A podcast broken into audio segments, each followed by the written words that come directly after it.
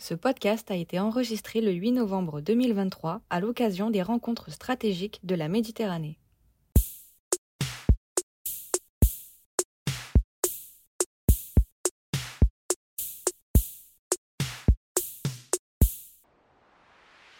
Bonjour à tous et bienvenue dans ce nouvel épisode de la Boussole stratégique, le podcast de la FMES. Nous nous intéressons aujourd'hui aux stratégies d'influence et pour répondre à mes questions, j'ai le plaisir de recevoir Monsieur Maxime Audinet. Bonjour. Bonjour. Vous êtes chercheur en stratégie d'influence à l'IRSEM, spécialiste de la Russie, vous êtes titulaire d'un doctorat en études slaves et en sciences politiques de l'Université Paris-Nanterre.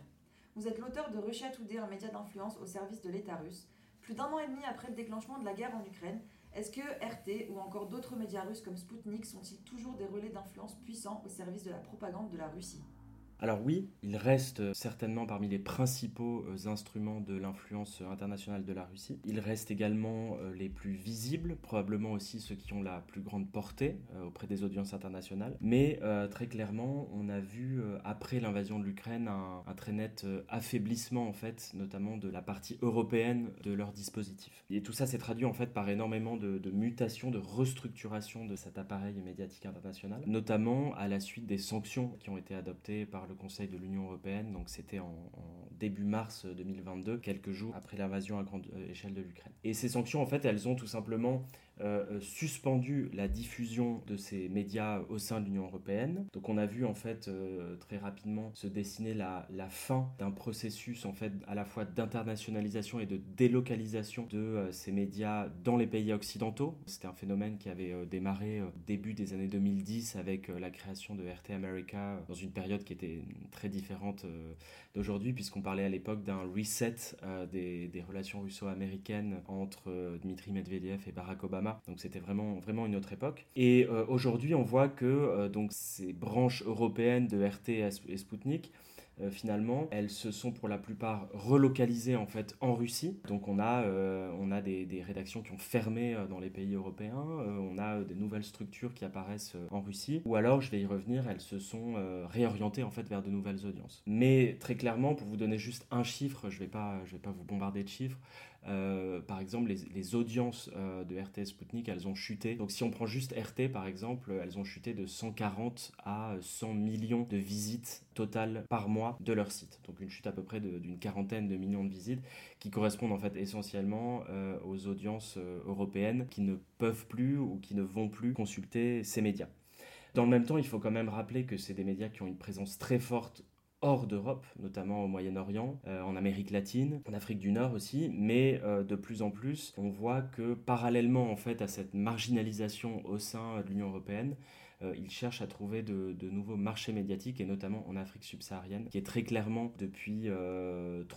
ans, mais c'est un processus qui s'est vraiment accéléré depuis le 24 février 2022, qui devient vraiment un, nouveau espace de projection euh, prioritaire pour ces médias. Pour vous donner un exemple, le canal francophone de Spoutnik, qui s'appelait Spoutnik France, qui a fermé justement, qui n'existe plus, qui avait un bureau à Paris qui a fermé.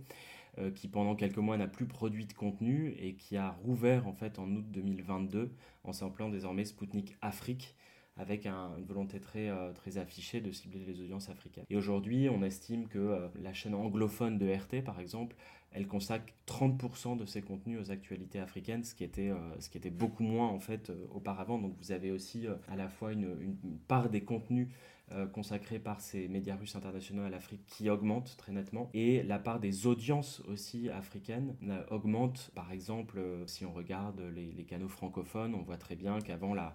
les audiences françaises dominaient largement le tableau. Elles, représentaient à peu près trois quarts en fait, de leurs audiences. Désormais, on n'est plus qu'à 20-30% des audiences. Et on a d'autres audiences, notamment d'Afrique francophone, qui euh, prennent le pas et qui représentent des audiences plus importantes, même si euh, les audiences absolues ont, en réalité euh, chuté. donc, juste pour, voilà, pour terminer sur cet aspect, on a vraiment un, dispositif qui est en pleine mutation. Sa présence en Europe est vraiment réduite, même si on voit que, je finirai sur ça, euh, les audiences européennes n'ont pas totalement abandonné, notamment pour deux raisons. La première, c'est que par exemple, RT a ouvert euh, un nouveau canal euh, dans les Balkans qui s'appelle RT Balkans et qui est en, serbe et en croate. mais aussi, et ça c'est un phénomène assez intéressant, on observe très nettement une volonté de contourner en fait les, sanctions européennes, donc des, stratégies de contournement de ces restrictions qui sont mises en œuvre notamment dans l'espace numérique, euh, avec par exemple la, création de multiples sites miroirs, c'est-à-dire en fait des noms de domaines, des URL qui euh, finalement euh, sont calqués sur les, sites initiaux, les sites originels de, de, ces médias, mais qui sont faits avec des nouvelles URL de manière à ce que les audiences, notamment en Europe, puissent en fait accéder à ces sites sans utiliser ce qu'on appelle des VPN, c'est-à-dire des moyens de, euh, disons, délocaliser votre, euh, adresse IP pour pouvoir accéder à un site depuis un, autre endroit. Et donc ça, c'est quelque chose qui est, vraiment systématisé. Donc l'infrastructure de ces médias a été, euh, je dirais, fragmentée. notamment par, par ces stratégies de contournement, de manière à, à être toujours finalement accessible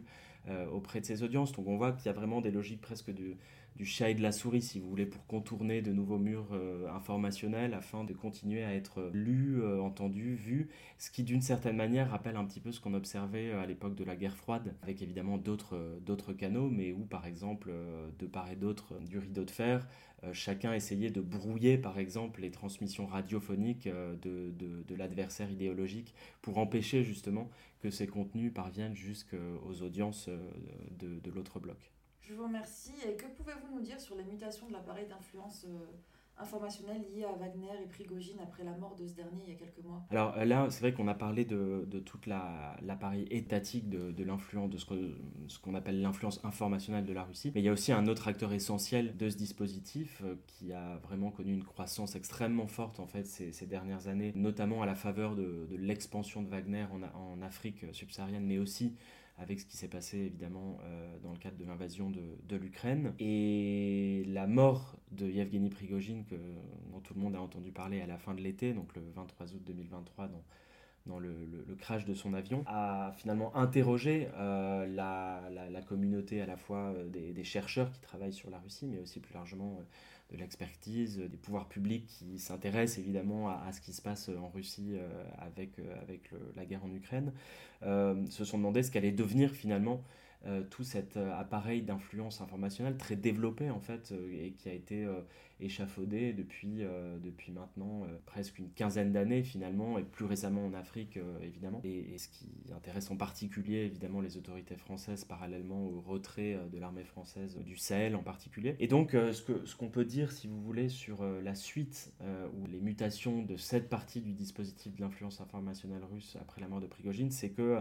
il y a une forme de je dirais, ce que j'ai appelé une sorte de continuité dans la fragmentation. C'est-à-dire qu'on observe deux tendances vis-à-vis de ce dispositif. D'abord, une tentative très nette, mais qui n'est pas toujours en fait fructueuse euh, de la part des autorités russes, et notamment du ministère de la Défense, de euh, reprendre le contrôle en fait sur euh, cet appareil d'influence à la fois en, essayant de dépecer en fait l'héritage de Prigogine et en captant en fait un certain nombre d'actifs médiatiques, euh, euh, de tout ce qu'on appelle aussi les fermatrolles, qui sont bien connus puisque Prigogine en est, vraiment l'artisan. Et c'est d'ailleurs un, phénomène qu'on observe non seulement dans la sphère de l'influence, mais aussi dans les autres sphères, c'est-à-dire dans l'appareil euh, économique mis en place par Prigogine, évidemment dans l'appareil sécuritaire et, de mercenariat, avec une tentative aussi de reprendre la main en fait sur le groupe Wagner, ce qui là encore ne marche pas forcément très bien. Le meilleur exemple dans la sphère informationnelle, c'est tout la appareil médiatique de Prigogine et sa holding médiatique qui s'appelle Patriot, qui s'appelait Patriot et dont l'un des sites les plus connus était Riafan et qui est en fait un, appareil médiatique qui a été vraiment bloqué euh, par les régulateurs russes et qu'aujourd'hui on voit certains acteurs, notamment des hommes d'affaires très proches euh, du Kremlin, je pense notamment à Yuri Kovalchuk qui est vraiment un, très proche de Vladimir Poutine et qui euh, sont finalement candidats pour reprendre ou refaçonner cet appareil pour en faire en fait quelque chose d'autre, puisque c'était un appareil qui était vraiment mis au service euh, à la fois de l'État russe, mais aussi et surtout, et surtout en fait euh, ces derniers temps au service de Prigogine et de son, agenda propre. Mais en même temps, ce qu'on voit aussi se, dessiner, c'est en fait une préservation une continuité de, des activités qui avaient été mises en place par, euh, par ce qu'on appelle nous la galaxie Prigogine. Et c'est quelque chose qu'on voit surtout en Afrique subsaharienne, où on voit des acteurs de ce qu'on appelle la branche civile de Wagner, par exemple en République centrafricaine ou, au Mali. Euh, la République centrafricaine en particulier, c'est vraiment le, laboratoire euh, des activités de, Wagner et là où le dispositif de Prigogine a été le mieux installé, mis en place avec un, véritable noyautage total de la sphère politique, économique et médiatique aussi de ce pays par justement les acteurs russes. Et donc, euh, pour vous donner juste un exemple, on voit qu'il y a euh, des actifs informationnels, c'est-à-dire en fait, par exemple, des faux comptes qui appartiennent au, projet LARTA, qui est le projet d'usine à troll en fait de Prigogine, qui est un, dispositif qui est à la fois centralisé à Saint-Pétersbourg, mais qui a aussi en fait des branches décentralisées, voire même externalisées euh, dans plusieurs pays africains. Et on voit en fait ce qu'on appelle des trolls en fait, dont on sait qu'ils appartiennent à ce dispositif-là, qui continuent en fait à être actifs, à produire des contenus, y compris pour légitimer la présence russe, pour euh, la présence française et qui sont toujours actifs en fait aujourd'hui malgré euh, la mort de Prigogine. Ce qui laisse supposer en fait que le pouvoir russe euh, a pris conscience que finalement c'était un dispositif qui d'une part ne pouvait pas être remplacé en fait du jour au lendemain parce que c'est quelque chose qui a été mis en place depuis plusieurs années, c'est des liens aussi interpersonnels, des, des, réseaux qui ont été tissés par Wagner sur place. Mais c'est aussi un, dispositif qui euh, peut être très utile en fait pour faire avancer les intérêts de la Russie euh, et de, l'État russe euh, par opposition à, à, Prigogine lui-même dans, cette région, dans un contexte évidemment hautement stratégique avec la guerre en Ukraine et la nécessité aussi euh, pour la Russie de trouver, euh, sinon des alliés, du moins des, acteurs euh, dans l'espace international et notamment dans ce qu'on appelle le Sud global, qui vont pouvoir être soit à ses côtés ou soit ne pas dénoncer ou en tout cas être sur une ligne divergente de celle des pays occidentaux vis-à-vis de la guerre en Ukraine. Tout à l'heure, vous avez mentionné le rideau de fer. Et comment les stratégies d'influence dominent-elles la toile actuellement et quelles sont les similitudes et les différences entre les stratégies de lutte informationnelle en ce moment et dans les conflits passés. Alors, effectivement, c'est important de, rappeler, parce que parfois on a un peu tendance à l'oublier, que euh, ce qu'on appelle les guerres de l'information aujourd'hui, en fait, euh, sont tous sauf un phénomène nouveau. C'est-à-dire que, euh, a fortiori, quand on parle de propagande, qui est un phénomène extrêmement ancien, notamment pour accompagner justement la guerre et les conflits armés, mais en fait, c'est la même chose aussi pour l'influence. Et même, on a tendance parfois à voir apparaître des modes lexicales, des modes conceptuels qui sont très fluctuantes, qui varient d'une décennie à l'autre en fait pour qualifier en fait ce, ce, phénomène-là. Donc euh, par exemple euh, après la deuxième guerre mondiale, euh, on a estimé que la, notion de, de propagande qui était très utilisée avant la guerre, y compris par des démocraties libérales, d'ailleurs la propagande a même été inventée en fait dans des contextes démocratiques, la propagande moderne bien sûr. C'est un terme qui, ne pouvait plus être utilisé après euh, le phénomène totalitaire euh, et après évidemment l'expérience du régime nazi et du régime stalinien qui ont utilisé la propagande de manière euh, industrielle justement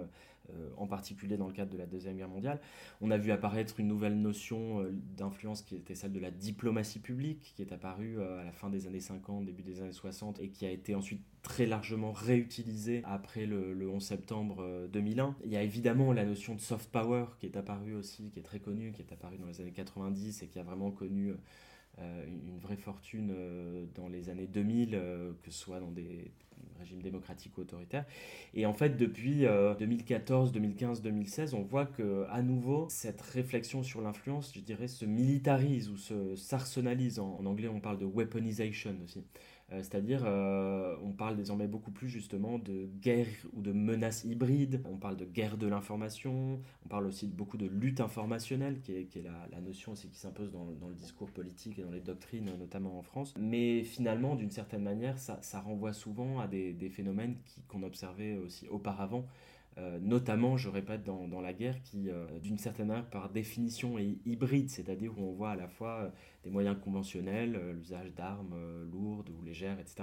Euh, l'utilisation aussi de, de, tout un appareil d'influence, de propagande, qui est utilisé en fait en parallèle de, d'offensives conventionnelles. Alors évidemment, il y a quand même des différences, et il faut, il faut bien entendu les souligner, et je dirais que ce sont des différences qui sont d'abord et avant tout d'ordre technologique, mais qui ont, qui ont des conséquences bien au-delà de la sphère technologique, qui ont des conséquences sociales, politiques, économiques, euh, par exemple en matière de production d'influence et donc en matière de production de désinformation, qui sont euh, tout aussi considérables. Et c'est notamment lié à ce qu'on appelle euh, l'ère numérique, tout simplement, c'est-à-dire le fait qu'on observe une, réduction massive en fait des coûts de, production et de diffusion de, de l'information. On a vu apparaître aussi des grandes plateformes numériques, les réseaux sociaux. Désormais, bien sûr, le débat s'oriente vers la question du développement de, de l'intelligence artificielle qui va renforcer encore ces processus-là. Mais d'une certaine manière, ça renvoie aussi, là encore, à ce qu'on avait, par exemple, si on, se transpose dans la sphère médiatique, ça renvoie à ce qu'on avait pu observer à partir des années 80 avec l'apparition de CNN et des grandes chaînes d'information en continu qui, elles aussi, d'une certaine manière, ont révolutionné l'espace médiatique et la manière aussi de produire de l'information. Et on a vu d'ailleurs que euh, ce, modèle de CNN, il est en ensuite été repris à la fois par des chaînes euh, domestiques mais aussi des chaînes internationales, soit pour faire de l'information mais soit aussi pour faire de la propagande et de la désinformation. Et les, médias russes dont j'ai parlé au début, euh, notamment RT, et RT en, sont un, très bon exemple de ce point de vue. je dirais que voilà, cette différence, elle, a des conséquences, la différence d'ordre technologique, le fait justement que, que l'apparition du numérique a des conséquences sociales et politiques très fortes qui favorisent en fait la capacité euh, d'acteurs qui sont plus ou moins malveillants de justement désinformer, euh, non plus de manière ponctuelle, mais à des échelles qui sont euh, euh, à la fois industrielles, massives, mais aussi transnationales, et qui favorisent aussi, au-delà de la désinformation, la massification de ce qu'on appelle la mésinformation, c'est-à-dire le fait de, partager des faux contenus ou des informations falsifiées à ses dépens d'une certaine manière, c'est-à-dire là où la désinformation est beaucoup plus intentionnelle. Et, tout ça est lié aussi au fait que,